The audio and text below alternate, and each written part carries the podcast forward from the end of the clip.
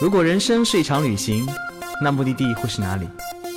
你可以选择带着疑问留在原地，也可以有多远浪多远。本节目由报名还有年龄限制的稻草人旅行联合喜马拉雅共同推出。稻草人旅行是大众点评三千二百四十五家旅行社中口碑排名第一的旅行公司，颠覆传统，只做青年人的小团队旅行，和同龄伙伴一起浪，遇见你的激情、友情还有爱情。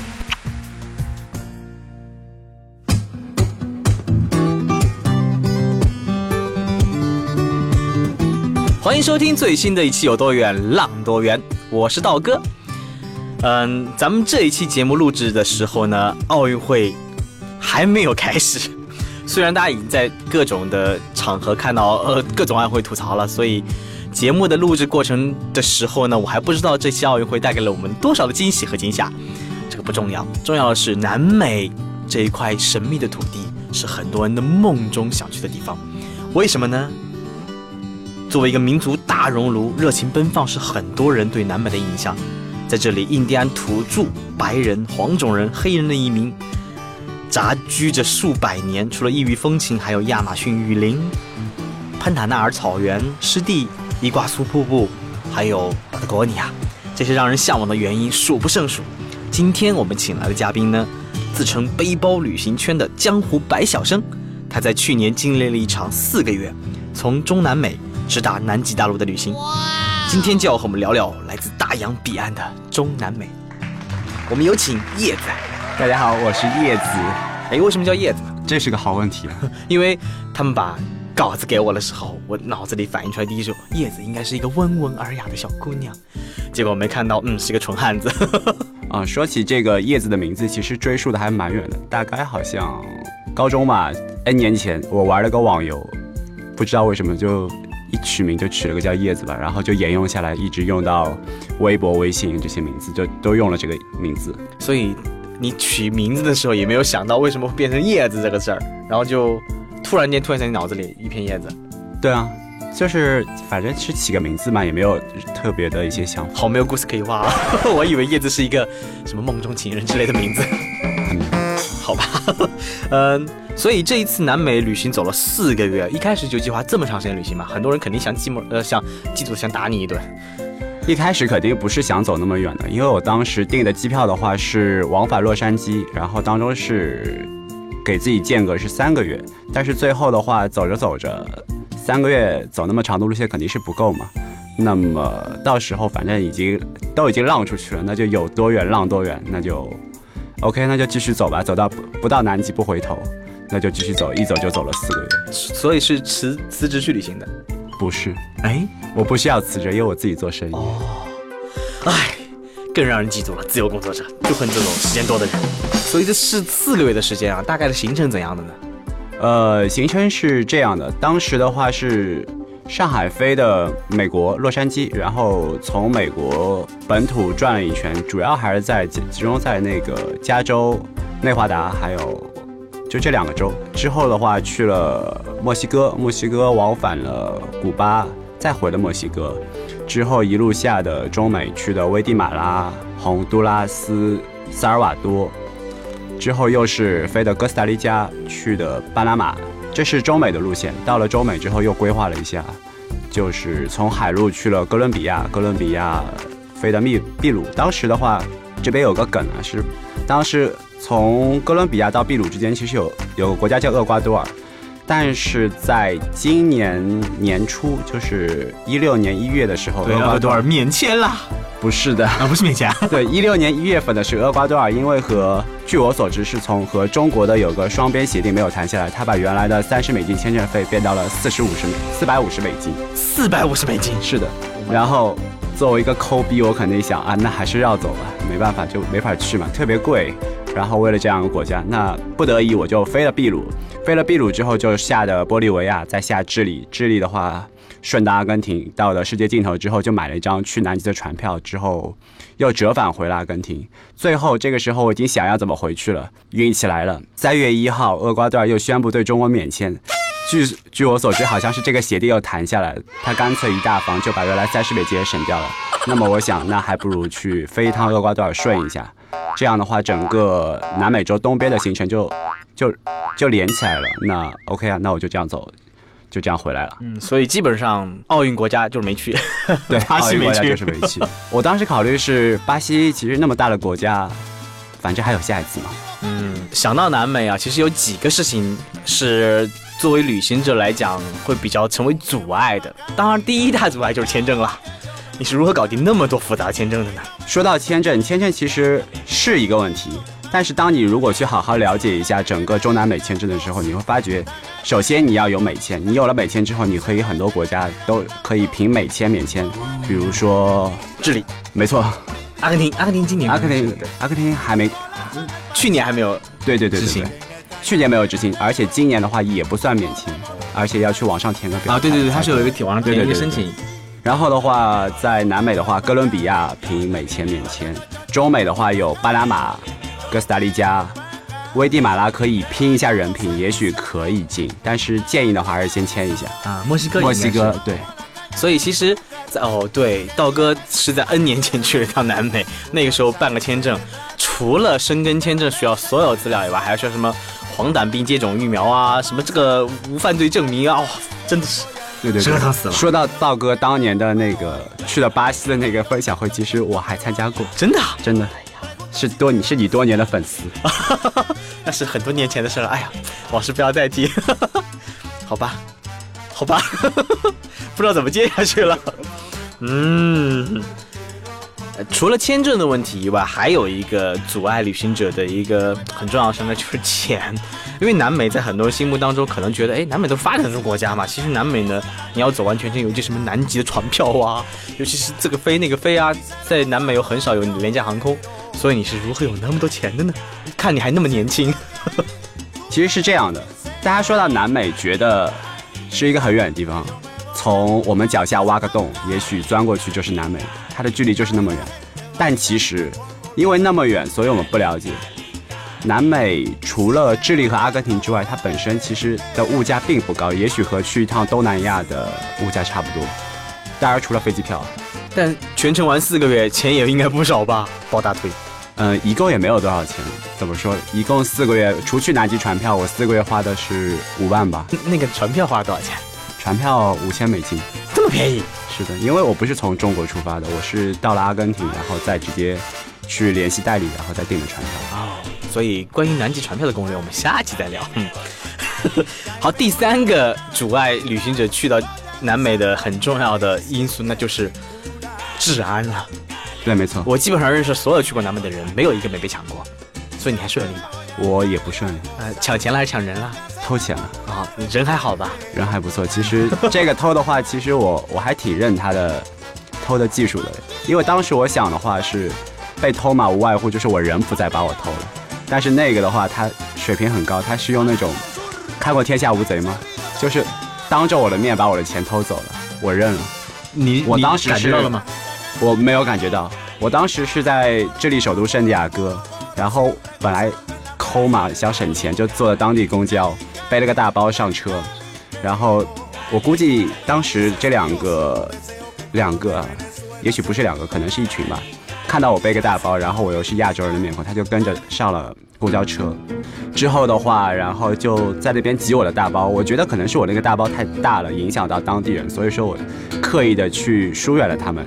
但是他又加意的挤我，挤了大概一分钟之后，他不挤了，不挤我想哎挺好嘛。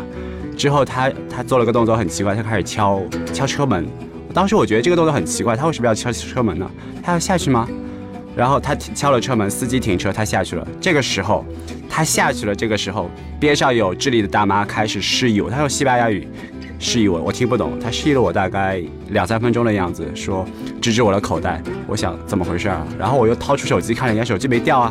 然后我又翻我另外一个头，哇塞，美金没有了，你把钱就放兜里的放兜里的。啊，那很容易，嗯，不翼而飞呢。因为这不是一个好的习惯，但是我要我要说，其实我的习惯一路下来真的是还不差，因为我到这里的话已经走了三个多月了。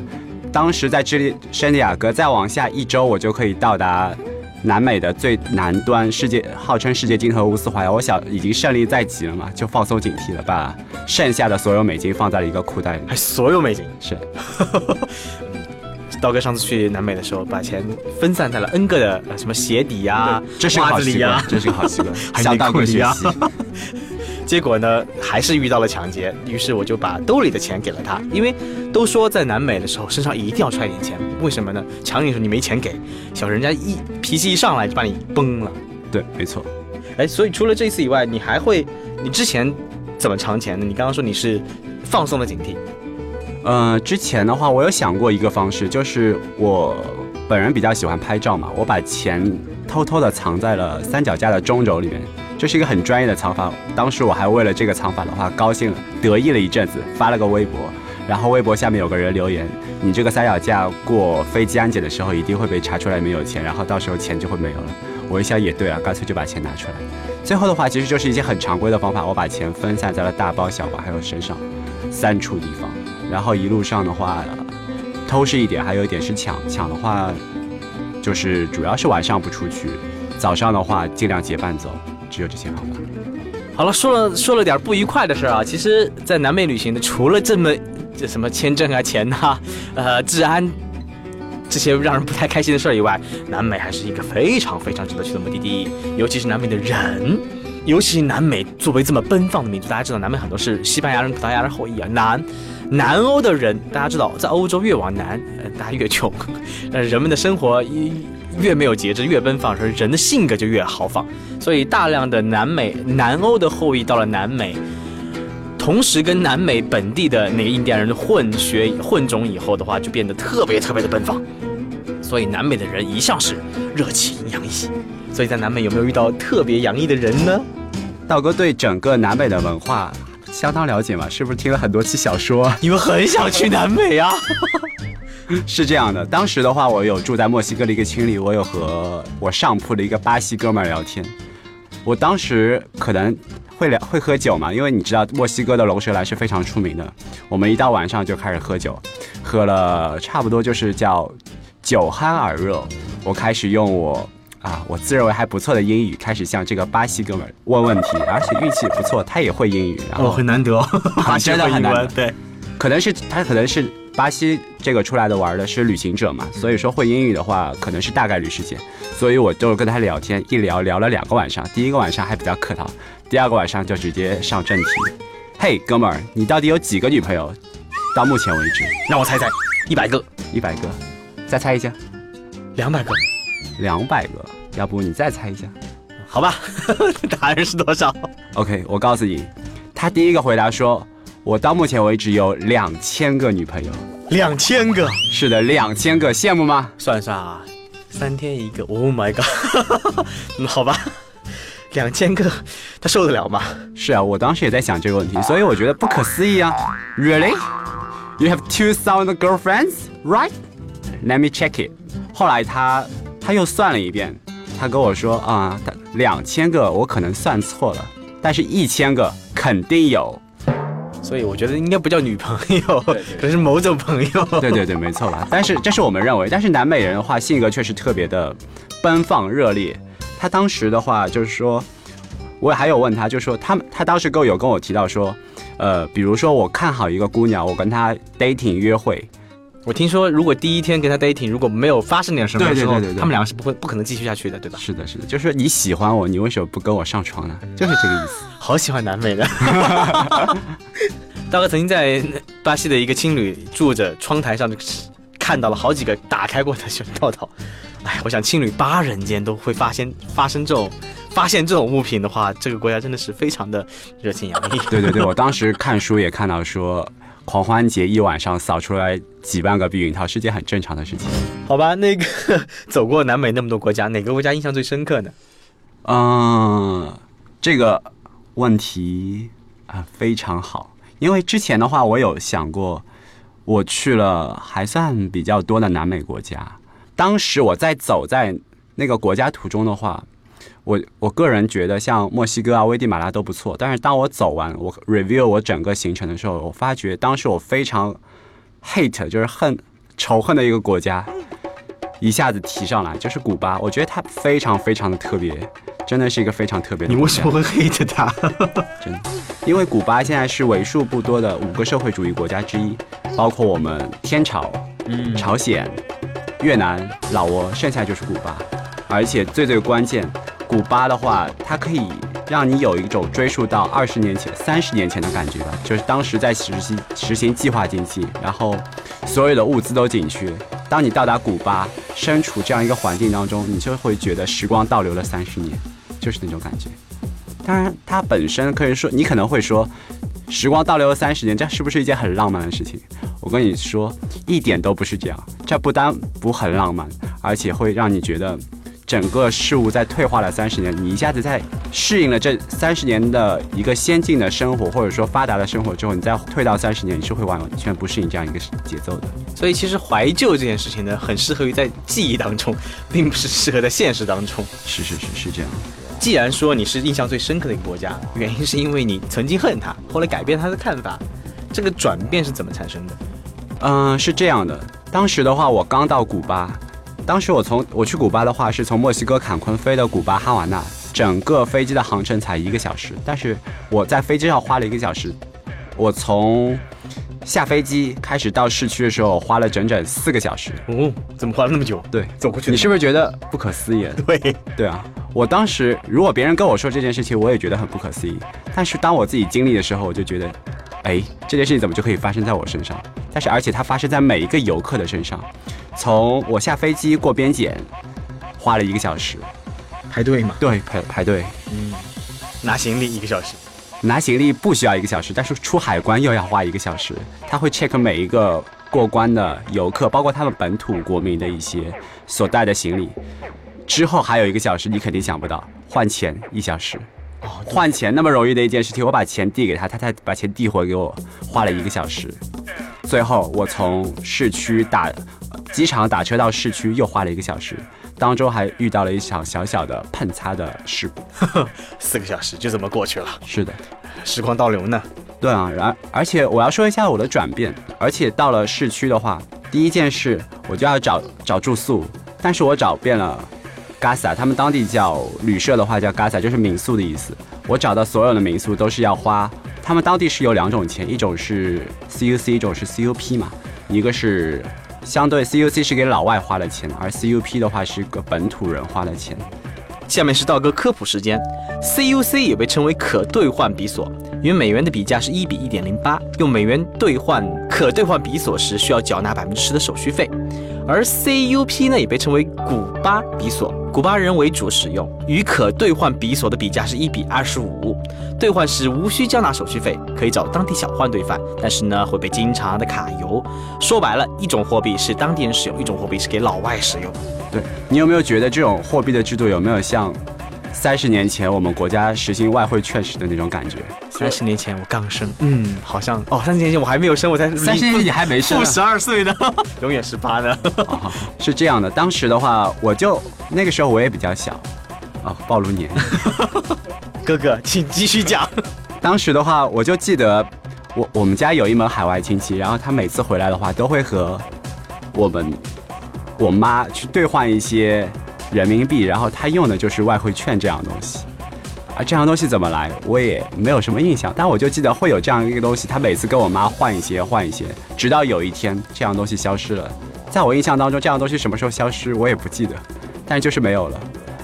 所以这个 CUC，你当时在机场换的 CUC 对吧？是没错，所以到了当地你要住的时候，人家只收 CUP 只收 CUC，啊，只收 CUC。对对对，当时没有问题啊。没有问题啊，但是这是个很高的价格啊。啊，对啊，因为你知道，像 CUC 的话，它是给老外花的，它比如说是用来住宿，用用来给老外的住宿，用来打车，用来给老外吃饭，就 everything for for foreigner，所有事情都是给老外用的，就给老外准备的。但是 CUP 的话，你可以拿着这个钱去当地的餐馆吃饭，这样一餐的话，差不多和同样是。老外餐馆的话，价格可能是五分之一到十分之一，就真的差好多了。差好多。但是我要说，味道不差很多。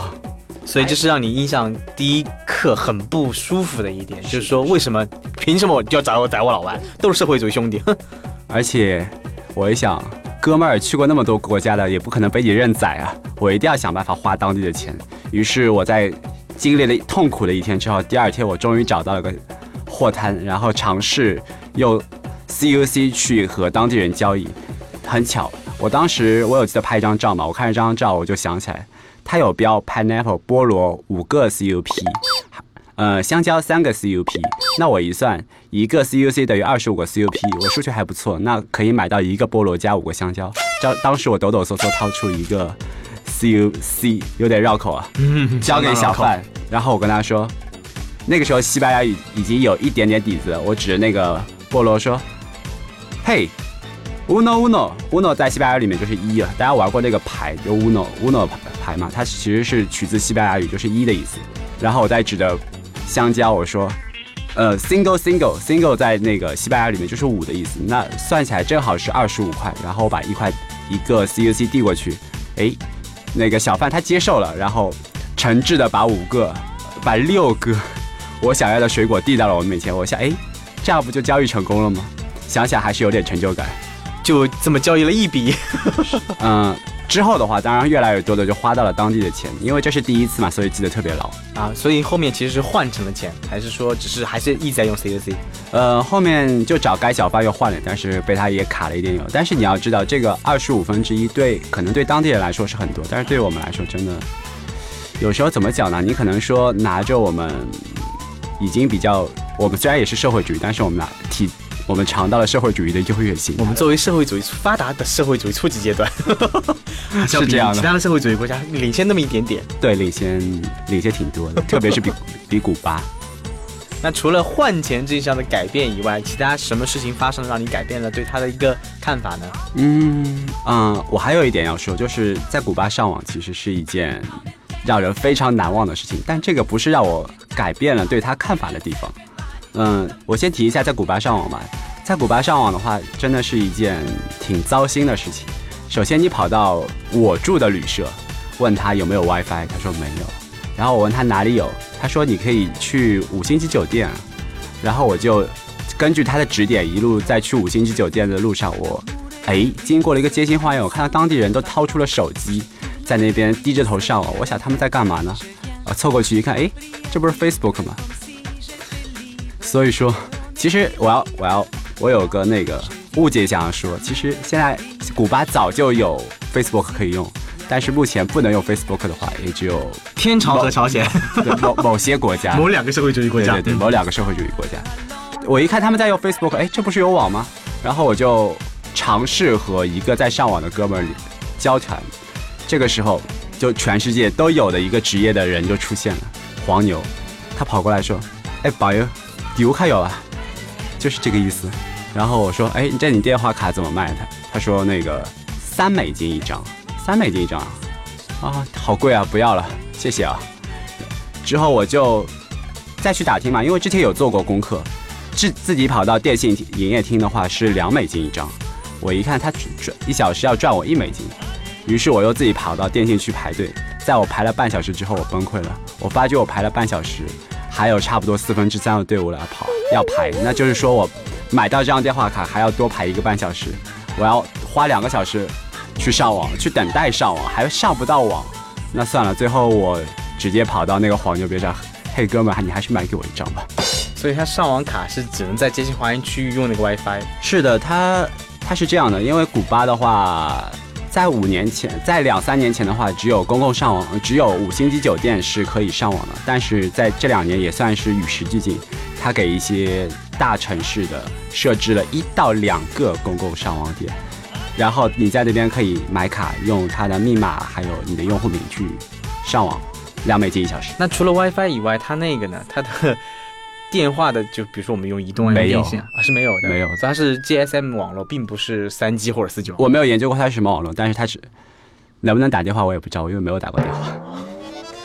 所以喜欢天天拿着朋友圈从来不离手的朋友们，到了古巴没有那么多机会发朋友圈喽。当然，只要你愿意花钱的话，其实是可以的。但公共场所能有 WiFi 的也不多嘛？不多，但是怎么说，我是。被朋友圈冠为第一个每天在古巴是发朋友圈的人，所以你每天都要去街心花园玩两玩一会儿，玩半小时，多的玩不起。也不便宜啊，一美金了呢。一点五美金。所以除了上网换钱，其实并没有感觉到你如何被古巴改变了一样，啊或者说你对古巴的印象我不是说对古巴的印象有改变，我只是觉得它非常特别，因为它让我体会到了三十年前我们贫穷落后的那个感觉。我只是说，我不是说我喜欢古巴，我只是觉得它很有味道。所以其实我们聊的印象深刻，只是说我觉得古巴在我的心中记忆非常深，因为它对跟我想象的很不一样，或者跟我现实生活很不一样。对，因为你之古巴之外，我还去了其他十三、十四个中南美国家嘛，你不能说他们大同小异，他每个都非常有他们当地的一些特色，他们的呃自然自然地貌啊，他们的高山流水啊，他们的人文环境啊，所以我们来排一个排行榜，觉得风景最好的国家是哪一个？风景最好。我没有去巴西，但我还是想说巴西应该不错，因为它那么大嫩。好，除了巴西，我个人认为啊，是秘鲁吧。秘鲁。秘鲁秘鲁的风景如何的好？除了马丘比丘，我也就知道马丘比丘和利马了。嗯，所以它美在哪儿呢？嗯，因为秘鲁的话，当时是作为呃秘鲁的库斯克，就是这个城市是当时印加帝国的，类似于我们就是西安之于中国唐朝时候的那个位置，就是它是原来的一个比较大的一个王朝的一个中心。